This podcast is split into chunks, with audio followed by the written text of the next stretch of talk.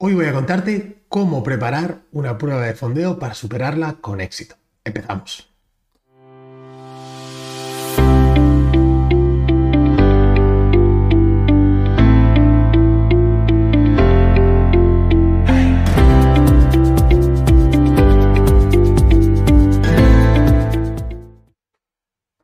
¿Qué tal amigos? ¿Cómo estáis? Un placer estar aquí. Fernando Arias. Vamos a hablar hoy de algo que os preocupa, sé que os preocupa bastante, que es cómo superar una prueba de fondeo. Vamos a ver cómo tenemos que prepararnos y qué aspectos tenemos que tener en cuenta para eh, conseguir esa deseada prueba de fondeo. Vamos a ver si esa es la mentalidad correcta también que tenemos que tener.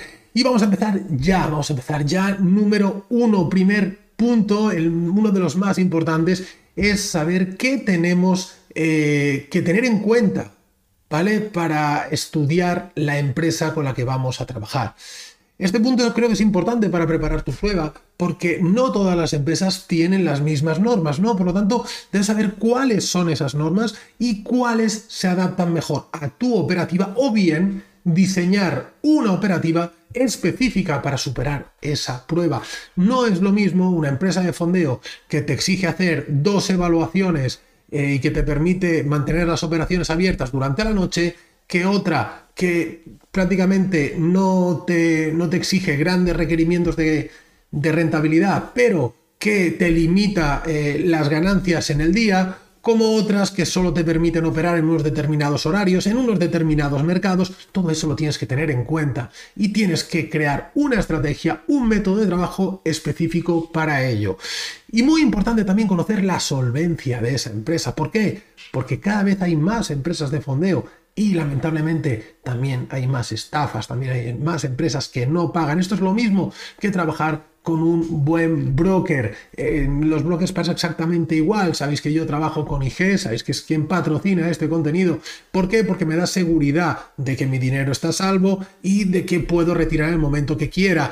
Eso es lo mismo que tenéis que valorar con las empresas de fondeo. Mirar reseñas, mirar opiniones, preguntar, utilizar el contacto de estas empresas para preguntar todo aquello, que aquellas dudas que tengáis y eso os puede dar también un feedback, ¿no? Un, sentimiento de decir, bueno, me fío de esta empresa o no. Y cualquier duda, obviamente, me podéis preguntar y yo os daré eh, mi humilde opinión en base a mi experiencia y la de mis alumnos. Pero yo sí que recomiendo que si trabajáis con empresas de fondeo, trabajéis con las grandes, con las que llevan tiempo operando, porque mm, generalmente estas empresas sí que pagan y eh, son empresas serias, ¿vale? Sí que es un punto creo que muy importante. También el hecho de los retiros, podemos retirar desde el primer día o necesitamos esperar 20 días para retirar o 40 días para retirar o te, o te, exigen hacer un colchón. Bueno, son aspectos que tienes que tener en cuenta a la hora de tomar tu decisión. Y luego, como digo, enfocar la estrategia a eso. Vamos con el siguiente punto, punto número dos, y es entender cómo funcionan estas empresas. Es decir, em, estas empresas de fondeo, el objetivo, su objetivo principal es que tú hagas evaluaciones una y otra vez y obviamente que las suspendas. Ahí está su beneficio. Y es que el éxito de estas empresas es que hay muchísima gente que pues, no quiere invertir capital o no puede invertir cierto capital en un broker. Em, y digamos que prueba, ¿no? Por el coste que, que te supone la prueba, dices, bueno, voy a probar a ver si hay suerte, a ver si y juegan con eso, ¿no? Entonces, si no tienes una buena formación, si no tienes una buena estrategia, no vas a conseguir superar la prueba. Y como son importes pues relativamente pequeños, pues bueno, pues vas pagando mensualidades, lo intentas una vez, lo intentas otra vez, y te quedas siempre con, con, con ese gusanillo, ¿no? Es decir, bueno, ya estoy cerca, es que casi lo he conseguido, es que... Y te vuelven a enganchar, y te vuelven a enganchar, y tú vas pagando cuotas, vas pagando, eh, digamos, mensualidades. Esto es algo que tenemos que intentar, tenemos que asimilar ¿Por qué? Porque también juegan con aspectos psicológicos como es nuestra pérdida máxima, como puede ser nuestro psicotrading, nuestra ansiedad. Saben que el psicotrading y la gestión de riesgo es el talón de Aquiles de los traders, ¿no? Entonces te, te ofrecen periodos de trading donde te dicen, oye, tienes que superarlo en 30 días. Entonces, ¿qué pasa? Si no superas en 30 días, ya no eres un buen trader, sí, puedes conseguir rentabilidad igualmente, pero quizás no lo suficiente, eso hace que te precipites en la toma de decisiones, que arriesgues más de lo necesario. Entonces, ten muy en cuenta em, lo que tienes que conseguir y cómo lo quieres conseguir. No puedes improvisar una prueba de fondeo, la tienes que preparar, tienes que analizar tu estadística, tienes que ver em, cuántas operaciones en positivo seguidas eres capaz de conseguir y cuántas en negativo y a partir de aquí gestionar tu riesgo. ¿De acuerdo? Tercer punto, uno muy importante también, no te apegues a tu cuenta. ¿Vale? Y sobre todo trabaja bien tu psicotrading. Es habitual que te entren los nervios a la hora de empezar a hacer esas pruebas de fondeo. Pero es que realmente em, aquí también juegan un poco con nosotros, ¿no? Nos dicen, bueno, tienes que superar el examen, tienes que superar la evaluación.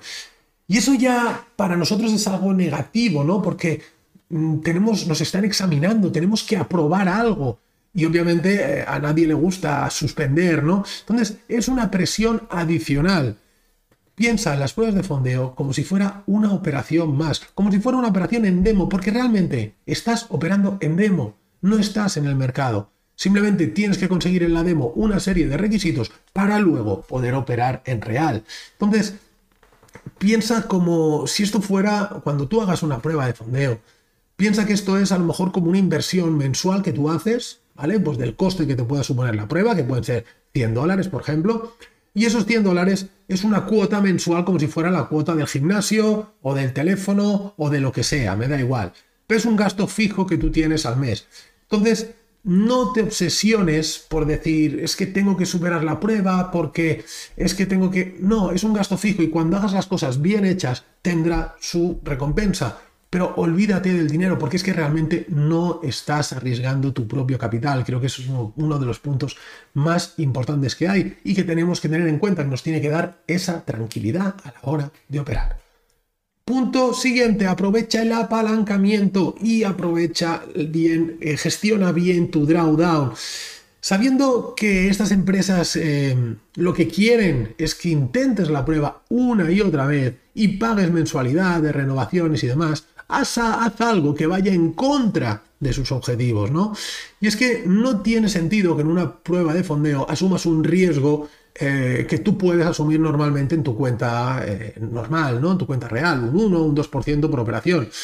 Em, tienes que tener en cuenta el valor monetario de la prueba, que es lo, los 100 dólares, 150 dólares, da igual, y em, utilizar tu estadística para tomar las decisiones. Es decir, si el coste son 100 dólares y me pueden saltar cuatro stops seguidos para suspender la prueba, por ejemplo, cada stop me supone 25 dólares.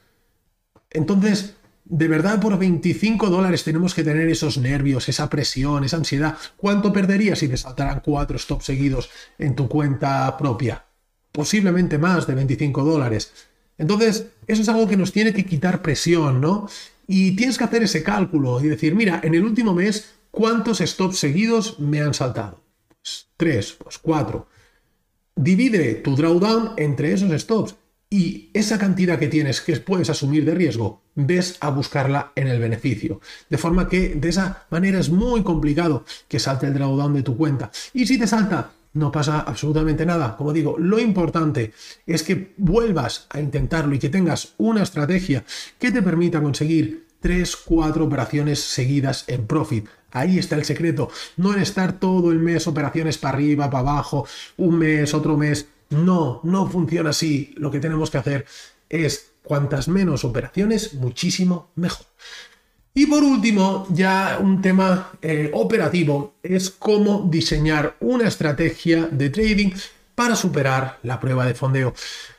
Realmente no puedes trabajar una prueba de fondeo del mismo modo que, trabajarías con la estrategia eh, en tu cuenta propia. ¿Por qué? Pues porque las normas no son las mismas. En tu cuenta las normas las pones tú y en la prueba de fondeo las normas las ponen ellos. Entonces, Posiblemente esas normas sean contrarias a lo que tú estás buscando. Algunas te limitan las ganancias, algunas te permiten perder poco, no te permiten dejar operaciones abiertas. Por lo tanto, es importante ir a buscar una estrategia que tenga una altísima efectividad y que se den operaciones puntuales en el mercado. Ahora bien, esas operaciones son las que tenemos que cazar. olvídate de hacer trading cada día en las cuentas fondeadas. Hay que ser muy, muy selectivo a la hora de tomar las operaciones.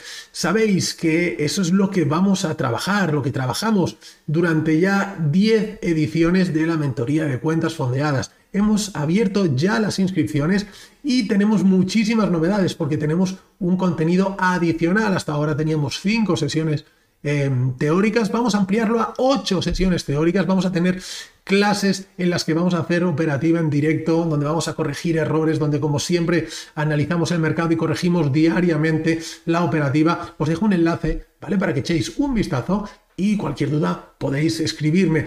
¿Qué, qué, cuál es el objetivo de esto? Enseñarte aquella estrategia, aquel patrón que tiene una altísima, altísima, altísima probabilidad Obviamente no se da cada día, claro que no, pero dos, tres veces a la semana sí que lo vas a encontrar. Una parte muy importante para superar la prueba es tener paciencia, es tener disciplina para esperar eso, hacer pocas operaciones, pero muy buenas, movimientos cortos, movimientos rápidos. ¿Por qué? Porque es más probable predecir, sabéis que no me gusta la palabra predecir el precio, el movimiento del precio, pero para que lo entendáis, es más fácil predecir lo que va a pasar en los próximos 4 o 5 minutos que lo que va a pasar en los próximos 30, 40 minutos. Entonces tenemos que saber gestionar esas operaciones e ir a buscar una estrategia que cumpla con los objetivos, con lo que nos está pidiendo la prueba. ¿De acuerdo? Así que chicos, espero que os haya gustado. Durante este mes vamos a ir haciendo eh, diferentes episodios donde vamos a profundizar mucho más en todo lo que hemos visto hoy y os iremos dando herramientas para que podáis superar con éxito vuestra prueba de fondeo. Nos vemos chicos, un fuerte abrazo y que paséis una gran semana. Chao.